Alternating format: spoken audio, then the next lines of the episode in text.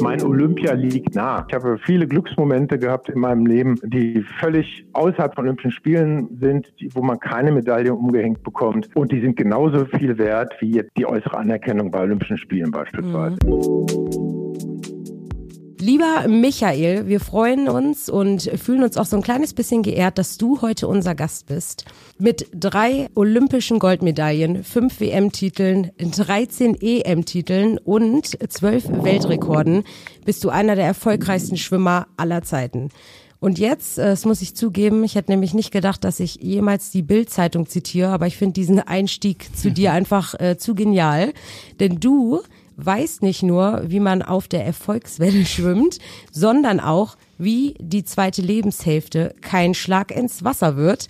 Denn du bist mittlerweile Unternehmensberater, Redner, Dozent, Coach und auch Autor.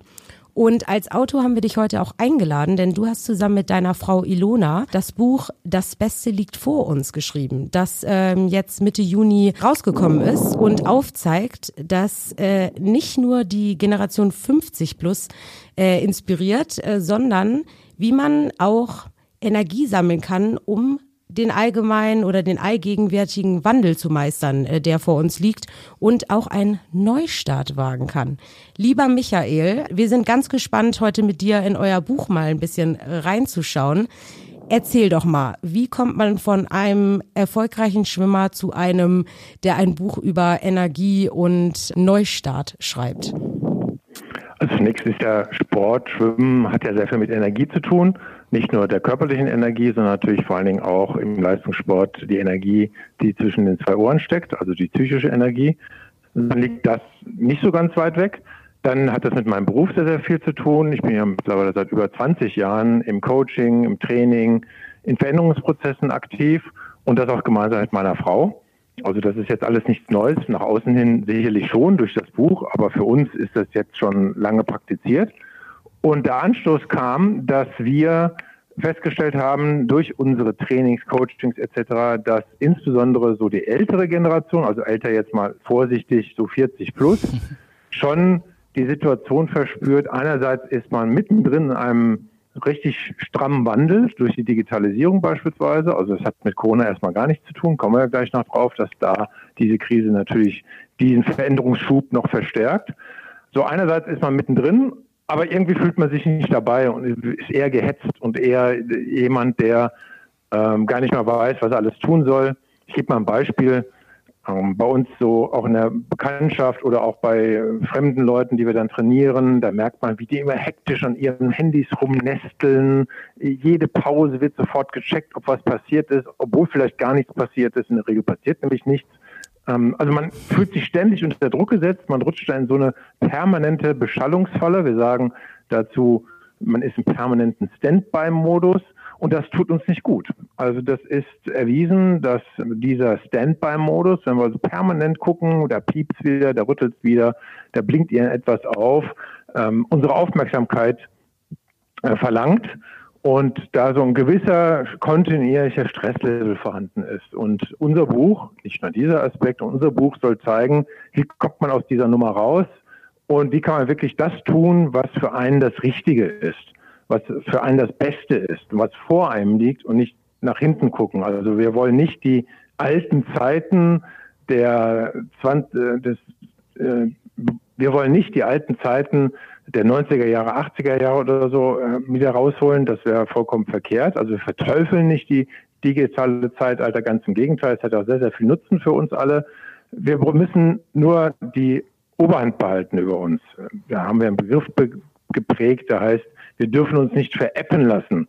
Also nicht veräppeln, sondern veräppen lassen. Veräppen, also ja, sprich, dass wir getrieben, dass wir getrieben werden von unseren Anwendungen, von dem, was wir alles tun und nicht Treiber sind. Also darum geht's. Ah, alles klar. Ja, ähm, wir haben natürlich ähm, dein Buch auch äh, schon vor uns liegen. Äh, das hat uns ja schon früher erreicht als das Release-Datum. Vielen Dank nochmal dafür.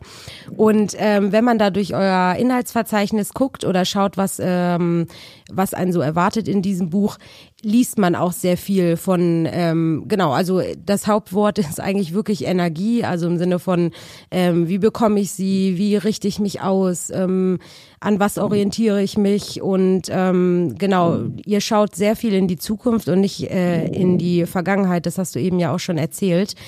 Ähm, wie fing denn das alles an mit euch beiden? Ich meine, klar, ähm, jeder äh, erfolgreiche Sportler ähm, versucht nach der Karriere, wenn er denn äh, ähm, eine Idee hat, wohin es geht, noch et etwas anderes aufzubauen, anderes Standbein. Und ähm, ihr zwei und du ja auch als Unternehmensberater etc. hast das ja dann direkt auch gemacht. Wie kam das denn dazu? Hatte was, hatte das was mit deiner, sag ich mal, ähm, mit deiner Laufbahn im Sport zu tun, dass du sagst, das ist so eine, ein Punkt, den möchte ich unbedingt ja weitergeben? Also die Laufbahn im Sport ist schon lange vorbei. Ja. Und das hat sehr viel damit zu tun, was wir beruflich machen.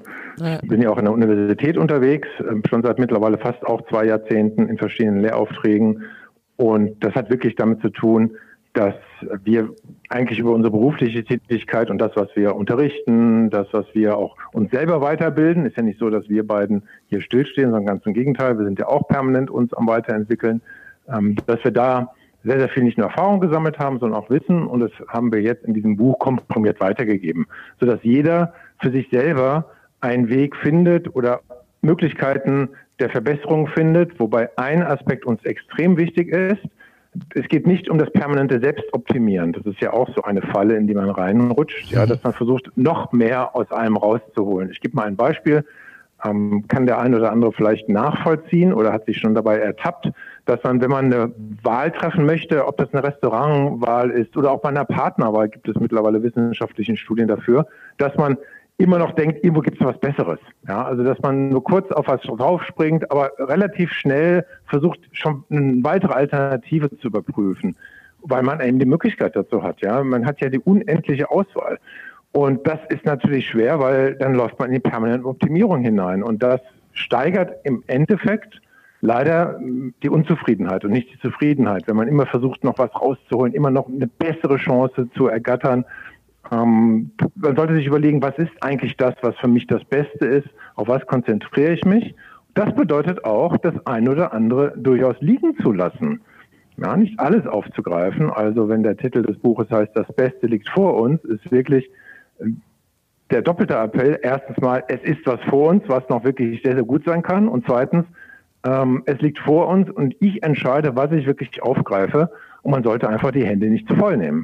Ja. Aber es ist schon spannend, dass ein Olympionik sagt, es muss nicht immer darum gehen, der Beste zu sein und das Beste zu tun. Ja, oder dass das Beste noch vor einem liegt. Sehr gut, ja. genau. Ja, ja, absolut. Ist so. Ja. Also ähm, vielleicht ganz kurz nochmal zum Thema Olympionike. Logischerweise versucht man das Beste für sich. Ja, das ist der große Unterschied zwischen Leistung und Erfolg im Sport. Ja, Leistung ist das, was ich selber beeinflussen kann. Und Erfolg ist, was meine Leistung und Wettbewerb, also im Vergleich mit anderen, ermöglicht. Und auf den Erfolg habe ich nur bedingt Einfluss. Und im normalen Leben gibt es ja diese Maßstäbe nicht. Also weder in eurem noch in meinem Leben heutzutage kann ich der Beste sein. Da gibt es keinen Maßstab für. Im Sport gibt es die Zeit, gibt es die Tore beispielsweise als Maßstab. Die sind ganz, ganz simple Maßstäbe. Ähm, alle anderen Aspekte spielen keine Rolle. Entweder schieße ich Tore im Fußball oder in anderen Sportarten mit Bällen oder im Schwimmen bin ich schnell oder bin ich langsam. Ja, da gibt es keine Grauzone. Unser aller Leben hat mehr Grauzonen. Und das Beste kann durchaus etwas sein, was eben nicht schwarz-weiß ist, sondern was sich in dieser Grauzone befindet. Und was für mich das Beste ist, muss ja für euch noch gar nicht das Beste sein. Das ist wieder was anderes. Ja. Und wir reden auch davon, zum Beispiel im Thema Partnerschaft, da haben wir auch ein Kapitel zu, Liebe, Partnerschaft, ähm, dass man dann auch eine Zuneigung empfindet. Das ist auch wichtig. Das, der Begriff Zuneigung sagt es ja schon, dass man sich wirklich zuneigt zu dem anderen, zuneigt zu den Interessen des anderen, auch um sich selber weiterzuentwickeln. Ja, deswegen hat man einen Partner oder auch Freunde, dass die anders sind als man selbst. Ja, absolut. Nee, auch dieser Begriff Zuneigung ist ja nicht nur in, im äh, Partnerschaftskontext, sondern äh, gut im beruflichen ist es dann eher dieses Sinnhaftigkeit, äh, beziehungsweise du machst etwas, was dir wirklich, ja, wo du dich auch zugeneigt fühlst quasi, ne? Also von daher, das eine hat mit dem, mit dem anderen äh, Thema ja auch sehr viel zu tun. Ähm, jetzt für alle, die, die euer Buch noch nicht haben, es ist ja auch noch nicht äh, so lange raus, haben wir ja schon gesagt, ähm, um mal so ein bisschen ja äh, anzutriggern, worum es in dem Buch geht, haben wir ja schon gesagt, was so das Oberthema ist. Aber wie kann ich mir den Staat vorstellen, beziehungsweise wer ist denn so ähm, die Zielgruppe, die sagt, alles klar, ähm, dieser Titel, äh, ja, der, der catcht mich, das muss ich mir holen. Also was erwartet mich beim Einstieg in, in das Buch? Mhm. Also das Buch ist für alle, die quasi sich für sich im Leben äh, sagen, ich möchte jetzt mein Leben gestalten, ich möchte wirklich äh, gucken, wie es für mich weitergeht und ich möchte einfach auch gucken, äh, was ich vielleicht anders machen kann. Ja, nicht, nicht unbedingt im Einzelfall besser, sondern anders machen kann und wie ich auch meine Zufriedenheit steigern kann. Und dazu haben wir drei Teile gemacht, die im Alltag auch sehr wichtig sind. Der erste Teil ist das Thema Energie sammeln. Also welche Erwartungen habe ich beispielsweise und mit welcher Haltung gehe ich an die Sache ran? Also ich gebe mal ein Beispiel. Diese berühmte Ja-Aber-Falle gehört dazu. Was bedeutet das? Hat sich jeder schon bei erwischt, auch ich noch. Ist nicht so, dass ich das Ja-Aber komplett abgestellt habe. Äh, Ja-Aber heißt ja eigentlich immer Nein. Ein kleines oder großes Nein. Ja, aber es gibt immer tausend Gründe, etwas nicht zu tun. Aber es geht um den entscheidenden Grund, ja und, warum mache ich jetzt etwas? Ja und, warum verändere ich etwas? Also der entscheidende Grund, etwas zu tun, ist das Entscheidende und deswegen sollte man beim Thema Energie sammeln, zum Beispiel aus dieser Ja-Aber-Falle raus. Oder ich kann nicht, weil. Wie häufig sagen wir, ich kann etwas nicht, weil und suche irgendwo Gründe außen, dass etwas nicht geht. Ähm, da kann man natürlich schnell fündig werden, immer. Und ähm, das führt aber zu nichts. Ja, sondern warum kann ich etwas tun? Oder ich habe noch Zeit. Das, man hat keine Zeit. Hey, wir haben so viel, so kurze Zeit zu leben und bestimmte Chancen, das kann ich jetzt als ehemaliger Sportler sehr gut beurteilen oder auch andere Dinge, die können sich jetzt nur ergeben und nicht nächstes Jahr oder übernächstes Jahr, sondern jetzt. Ja. Und auch so ein Trugschluss ist, ich habe nicht alles. Also bedeutet, ich werde nie alles haben, was ich vielleicht brauche. Mhm. Ja, aber das ist auch keine Entschuldigung, etwas nicht zu tun. Also wenn ich mir überlege, habe ich irgendwann mal in meinem persönlichen Leben jetzt alles beisammen gehabt, was ich bräuchte, um etwas zu tun? Nein, da fehlt ja immer irgendwie etwas. Ich konzentriere mich darauf, und das ist dann auch in dem Buch ein wichtiger Appell beim Energiesammeln, was habe ich zur Verfügung? Was kann ich tun? Das spielt gerade in Krisenzeiten jetzt eine große Rolle. Welchen Einsatz bin ich bereit zu zeigen? Wen brauche ich dafür? Und was sind die größten Hindernisse? Also wie gesagt, das ist der erste Teil, Energie sammeln. Der zweite Teil ist die Energie ausrichten, weil unsere Energie, das gilt für Jung und für Alt, ist natürlich endlich. Also welche Ziele verfolge ich? Ähm, und da haben wir beispielsweise in einem Kapitel die Überschrift gewählt, mein Olympia liegt nah. Das hört sich jetzt ein bisschen provozierend an. Ja, wieso Olympia? Ich kann doch nicht bei Olympia teilnehmen. Darum geht es nicht. Es ja. geht nicht um die Teilnehmer bei Olympia. Es geht darum, dass man emotional und von der Wertigkeit dessen, was man tut, etwas erreichen kann, etwas verfolgen kann, was genauso schön ist wie Olympische Spiele. Ja, also das kann ich wirklich beurteilen. Ich habe viele Glücksmomente gehabt in meinem Leben, die völlig außerhalb von Olympischen Spielen sind, die, wo man keine Medaille umgehängt bekommt. Und die sind genauso viel wert wie jetzt die äußere Anerkennung bei Olympischen Spielen beispielsweise. Mhm. Ja, also Energie ausrichten. Der dritte Aspekt ist, das ist so der Alltag. Ja, also wenn es wirklich darum geht, was, wie mache ich das im Alltag, nämlich die Energie zu aktivieren. Also beispielsweise die kurzen Boxenstops spielen eine ganz, ganz große Rolle. Ich habe es schon erwähnt, diesen Standby-Modus, den müssen wir abschalten. Das geht gar nicht anders. Ähm, warum? Weil unser natürliches Doping, so haben wir es auch im Buch genannt, funktioniert so, dass ja unsere Stresshormone beispielsweise, die ja so eine Art Turbolader sind. Ja, also Stress ist ja was Positives, sonst hätte sie Natur ja nicht mhm. eingeführt, um kurzfristig über sein normales Energielevel hinaus agieren zu können. Beispielsweise früher war das natürlich wichtig, um von irgendwelchen Löwen weg, wegzurennen, also vor ein paar Millionen Jahren.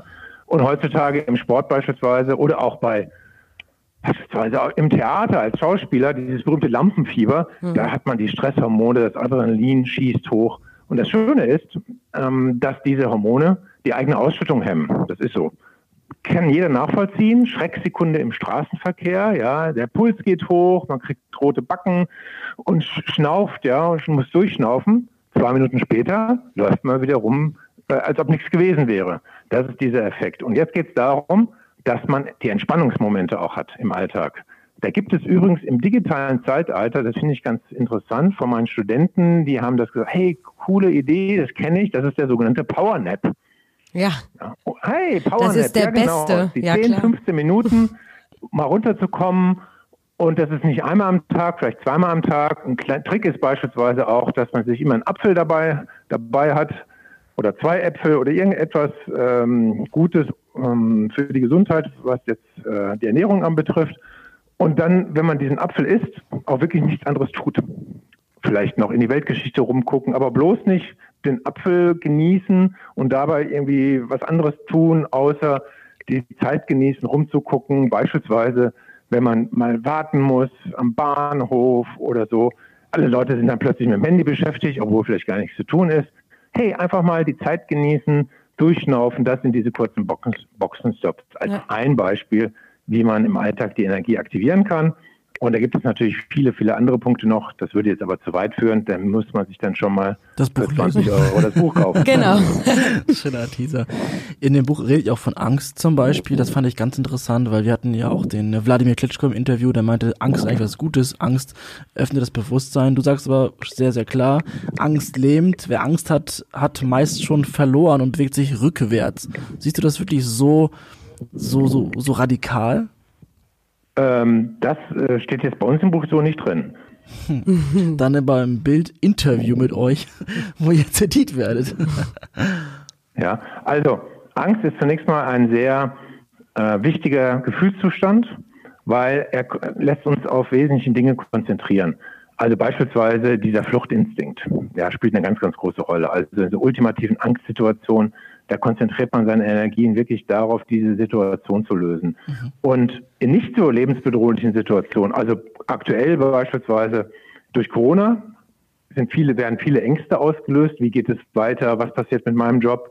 All diese Dinge, viele andere Sachen auch, wie beispielsweise, wie schaffe ich das eigentlich? Wir haben in, bei uns im Kundenstamm hier jemanden, ähm, der hat plötzlich so viel zu tun, Homeoffice, Homeschooling, alles Mögliche und hat die Angst, dass er daran scheitert und das nicht bewältigen kann. Und der erste wichtige Schritt ist, dass man diese Angst zulässt.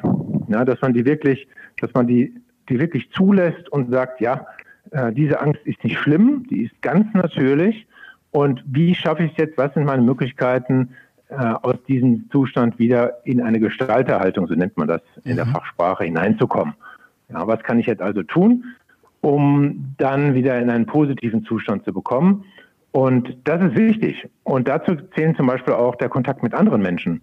Also beispielsweise Michael Groß, äh, könnt ihr euch vorstellen, Einzelsportler als Schwimmer, ganz auf sich allein gestellt, im Wasser, in dieser einzelnen Situation sicherlich, ohne aber Partner, ohne die Freunde, die Kumpels, äh, hätte ich das niemals geschafft. Ja.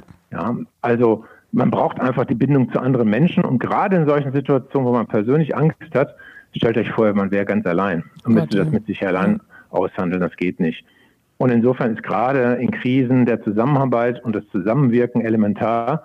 Bei Corona beispielsweise, ja, dass plötzlich alle aufeinander ein bisschen Rücksicht nehmen.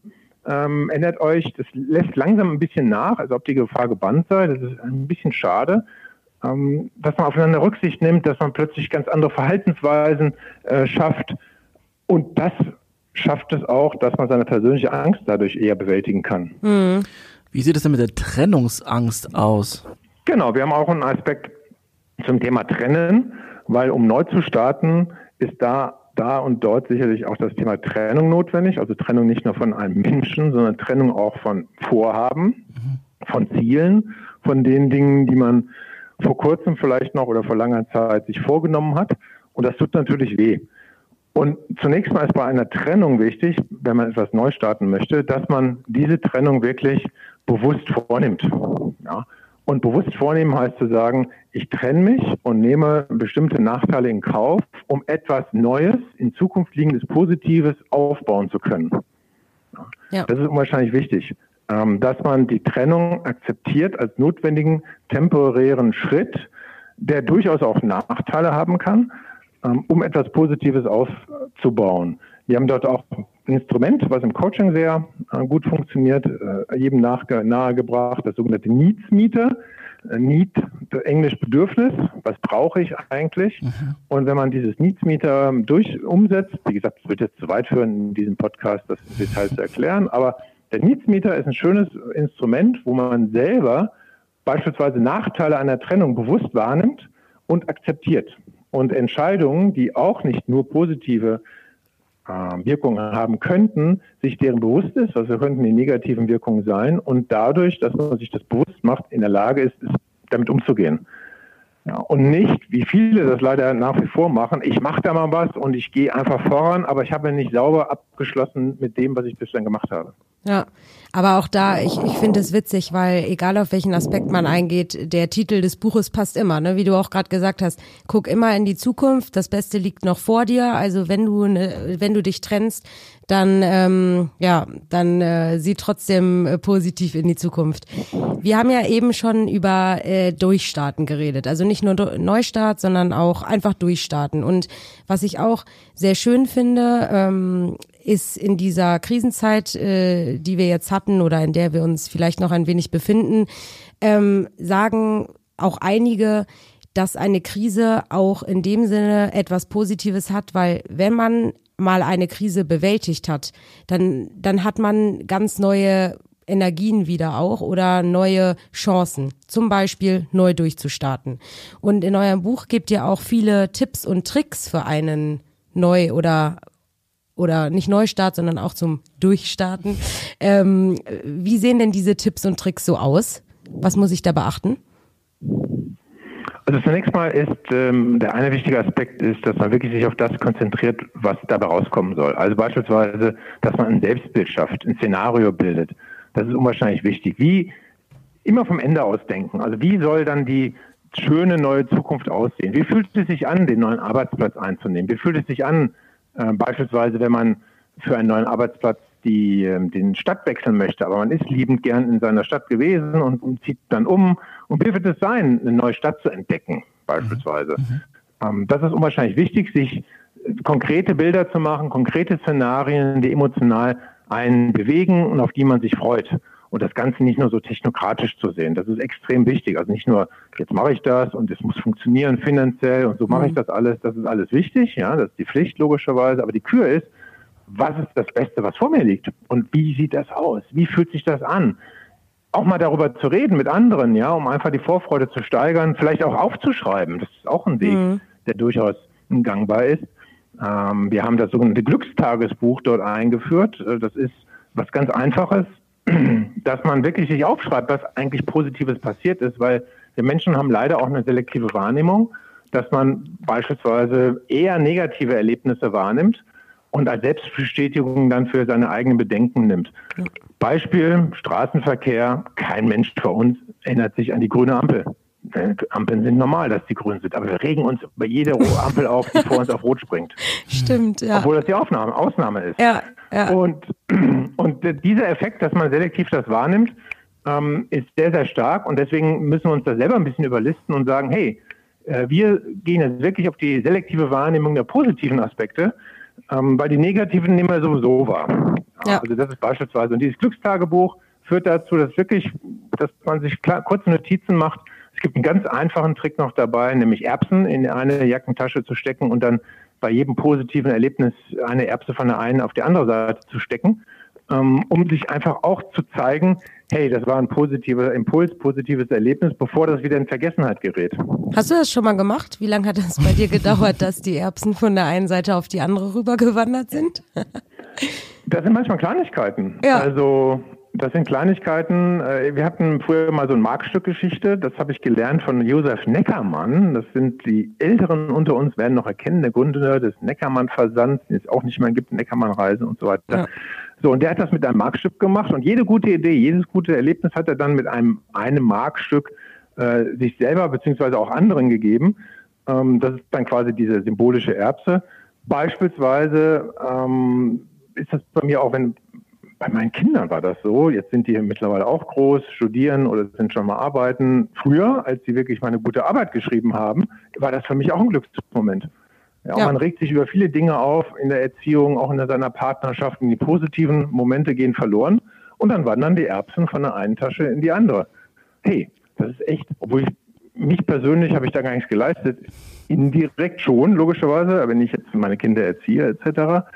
Aber das ist für mich ein wichtiger Aspekt, dass ich dann das auch wahrnehme, dass ich etwas, was Tolles in meinem Umfeld passiert ist und für mich ist das ein Glücksmoment. Ja. Michael Groß, der Erbsenzähler. Sag mal, du hast. Ja, genau. Also hier ist durchaus, das ist so eine, das ist so ein, äh, einfach eine Änderung. Ja? ja. So Erbsenzählen ist wirklich eine Änderung, dass man äh, möglichst viele positive Momente wahrnimmt, gerade in Zeiten, wo es nicht so gut läuft, gerade in Zeiten, die ein bisschen krisenhaft sind oder die total stressig sind. Ja, mhm. Das ist auch ein Punkt. Also es gibt ja Leute aktuell, die komplett ausgebremst worden sind durch die Corona-Krise und es gibt umgekehrt jemand, der auf 200 Prozent läuft seit vielen Wochen und Monaten und gar nicht mal weiß, was er tun soll. Äh, und für beide gilt das Gleiche, dass man diese positiven emotionalen Momente äh, wahrnimmt, weil die zeigen, ich bin selbstwirksam. Ja, also diese berühmte Selbstwirksamkeit des Menschen von uns Menschen spielt eine ganz, ganz große Rolle für Zufriedenheit ähm, und für Glück. Du hast äh, auch von der Ampel gesprochen. Bei der roten Ampel soll man sich nicht aufregen. Ist das der Ampelcheck, de, von dem ihr schreibt im Buch? Der Ampelcheck, das ist ein guter Hinweis von dir, ähm, ist eine Methode, beispielsweise in Krisenzeiten zu überprüfen und festzulegen vor allen Dingen, was ich tue und was ich auch lasse und was ich fortsetze. Mhm. Und die Ampel sollte man buchstäblich so nehmen, wie sie ist, nämlich rot. Man kann sich das auch so aufmalen, roten Kreis malen. Und rot bedeutet, das lasse ich sein in Zukunft. Darüber rege ich mich ständig auf. Ich lasse es einfach. Ja? Und weil das hindert mich, das hält mich ab und da ärgere ich mich über mich selbst oder über andere. Also rot, das sind wirklich Aktivitäten, die man lässt, die man stoppt. Und dann gibt es das Gelbe. Das Gelbe heißt, hey, das ist gut, das hilft mir auch in Zukunft weiter, das kann ich, das, das das macht mich zufrieden, das macht mich stark, was auch immer. Und gelb ist wichtig, setze ich fort. Und grün heißt, das mache ich neu, das starte ich. Ähm, ob das neue Kompetenzen aneignen sind, ob das, äh, keine Ahnung, Dinge sind wie, ich lade meine Freundin, meinen Freund, äh, Partner, Partnerin einmal in der Woche zum Kinobesuch oder sonst was ein und versuche Zeit zu gewinnen, äh, Zeit für die Dinge, die mir wirklich wichtig sind. Das gehört alles zum Starten. Und es sollten zusammen nicht mehr so als 10, 12 Punkte sein. Und vielleicht hat man dann so eine Art Backlist, ja, das heißt, äh, so noch weitere Punkte, sondern man sollte 10, 12 Punkte, mehr kann man sowieso nicht machen, sich vornehmen. Ich habe schon mal einmal erlebt, fand ich eine ganz coole Idee, dass jemand dann ein Foto von geschossen hat von seiner Liste und das als Bildschirmschoner gemacht hat auf seinem Handy. Ja, und dann hat Klar. man permanent den Reminder und ähm, Erinnerungsfunktionen sind ja wichtig und oder man kann sich das, diesen Zettel auch an seinen Bildschirm hängen mal drauf gucken, auch mal zwei Wochen gucken, hey, läuft ja echt gut, ich muss mich gar nicht mehr dran erinnern, ich ergänze etwas oder ich verändere etwas. Ja, das sind so kleine, ähm, nennt man ja neudeutsch Nudges, ja, also solche kleinen Anstupser, die man sich selber geben kann, ähm, Änderungen, ähm, die unwahrscheinlich wichtig sind, ja, weil auch sorry to say, äh, so Michael Groß denkt man, das, das macht das alles von selbst, da gibt es irgendwie ein Erfolgsgeheimnis. Nein, ja, Leute, das sind gerade diese Kleinigkeiten, ja. äh, die ich jetzt auch in diesem Podcast näher bringe, die auch in dem Buch drin stehen. Viele, viele Kleinigkeiten, die dann zusammen dieses Gefühl, hey, ich bin wirklich auf dem Weg, das Beste für mich zu tun und für, für andere Menschen zu tun. Und es ist jetzt nicht so die eine epochale große Veränderung wenn man dir zuhört, natürlich denkt man irgendwie, klar, das ist der, der Albatros, den kennt man, der, der, von dem gibt sogar Briefmarken. natürlich ist es einfach für den, sowas zu erzählen. Ich frage mich, deine Kinder, haben sie das Buch gelesen? Wie finden die das Buch? Äh, die haben das teilweise gelesen, ja, in den Entstehungsprozess mal reingeguckt, ja, und die haben ja gesehen, was wir da so machen. Das dauert ja, man muss sich vorstellen, so ein halbes Jahr ist man da schon mit beschäftigt. Mhm. Ähm, das ist ja nicht so eine Sache von zwei Wochen. und äh, fanden das ganz spannend.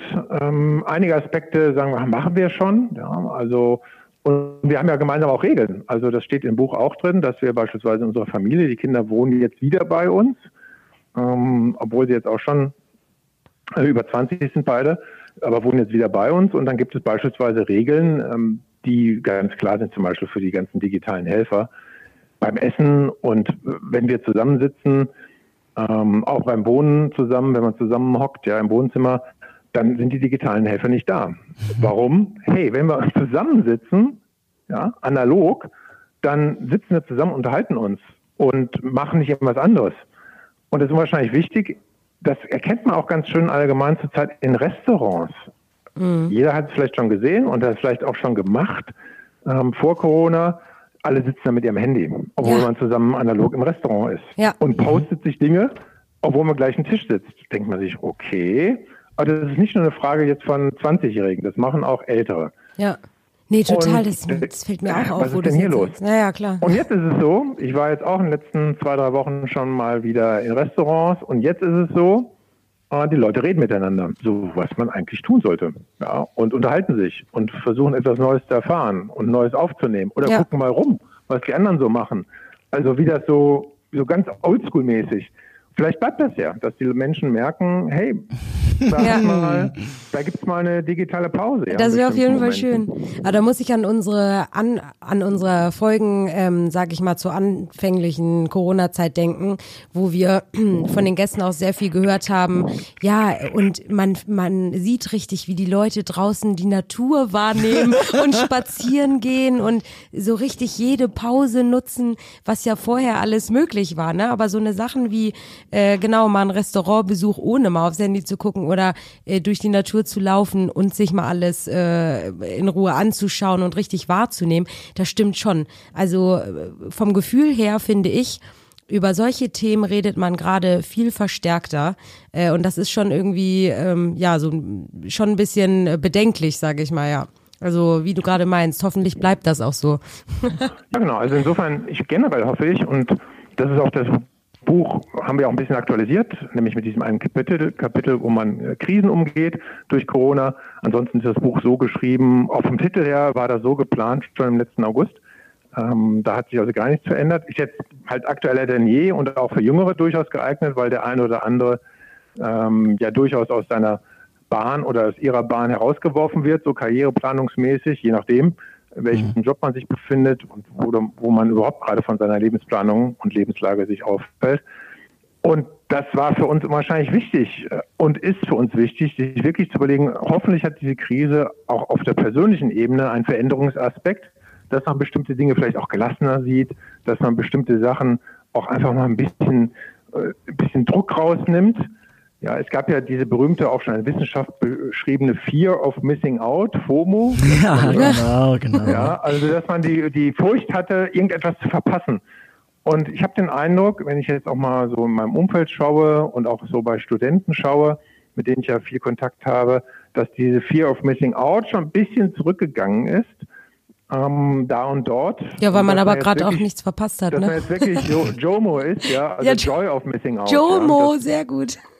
Ja, ja. Ähm, und das ist nicht eine Sache, dass man wirklich sagt, ich mache jetzt die Digital Detox, 40 Tage, so fastenzeitmäßig. Das ist wirklich eine Sache, die täglich passieren kann. Ich habe schon einige Beispiele genannt, dass man eben nicht, wenn man beispielsweise am Bahnhof mal wartet, zehn Minuten, schon wieder irgendwas rumtippt oder rumfingert, sondern einfach mal guckt, was andere Leute machen, sich einen Kaffee nimmt oder sein Äpfelchen isst oder was auch immer und völlig analog ist, auch mal äh, beispielsweise, was ich gerne mache, ist, meinen Atem zu spüren. Auch ein schöner Trick. Ja, das kennen wir natürlich die Leistungssportler sehr gut, ja, weil wir müssen ja auf unsere Atemtechnik, insbesondere als Schwimmer, achten. Hilft jedem Menschen.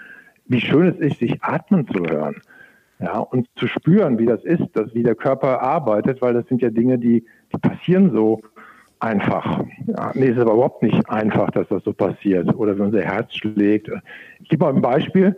Ähm, ich bin ja viel mit dem Mountainbike unterwegs. Das ist ein Sport, was ich sehr gerne mache. Mhm. Und hier im Taunus, ich lebe ja im Taunus und da gibt es ja auch einen Feldberg. Und wenn man da oben ankommt auf dem Feldberg und ich habe keinen digitalen Tracker, dann fasse ich mir an die Halsschlagader. Ja, und ich glaube, viele haben das noch gar nicht gesehen. Da hat einer mich schon mal angesprochen, als ich dann meinen Puls an der Halsschlagader gemessen habe und wirklich selber gezählt habe und gespürt habe, wie mein Körper äh, arbeitet. Da kam ja einer auf mich zu und meinte, geht Ihnen nicht gut? Nein, ich messe meinen Puls. Wo ist denn Ihre Apple Watch? ja. ja. Ja, das ist echt. Ja, also ist wichtig, vielleicht nochmal der absolute Hinweis an alle, die zuhören. Es ist wirklich wichtig, dass man sich selber kennenlernt, sich selber spürt, in sich hineinspürt, Das ist nicht so einfach, so schnipp, gerade in heutigen Zeiten mit so vielen Ablenkungsmöglichkeiten. Was tut mir gut? Was brauche ich? Was lasse ich dafür auch wirklich mal links liegen? Ja, und akzeptiere auch, dass ich dann was vielleicht verpassen werde. Ja, das ist extrem wichtig, dass man das einfach dann akzeptiert. Das ist einfach so, das verpasse ich dann und dafür aber die anderen Dinge wesentlich stärker äh, genießt. Nochmal ein Beispiel, soziale Medien, äh, Twitter und Instagram habe ich für mich bewusst entschieden, ich werde was verpassen, wenn ich mich damit nicht beschäftige, garantiert. Die Beschäftigung aber auch noch mit diesen zwei Plattformen würde dazu führen, dass ich jetzt wirklich mich vollkommen aufreibe. Ja, was soll ich denn noch alles machen? So, ich habe ganz klare Regeln. Ja, beispielsweise Zing gehört auch dazu als äh, Zing gehört beispielsweise auch dazu als äh, Business-Plattform für mich, ja, dann Facebook beispielsweise rein privat, ja, und so habe ich beispielsweise unwahrscheinlich viel Druck auch rausgenommen, weil auch hier war ein Impuls über die Bildschirmzeitanzeige, hatte ich gedacht, hey Michael, vielleicht so anderthalb, eine Stunde, anderthalb Stunden am Tag, ja.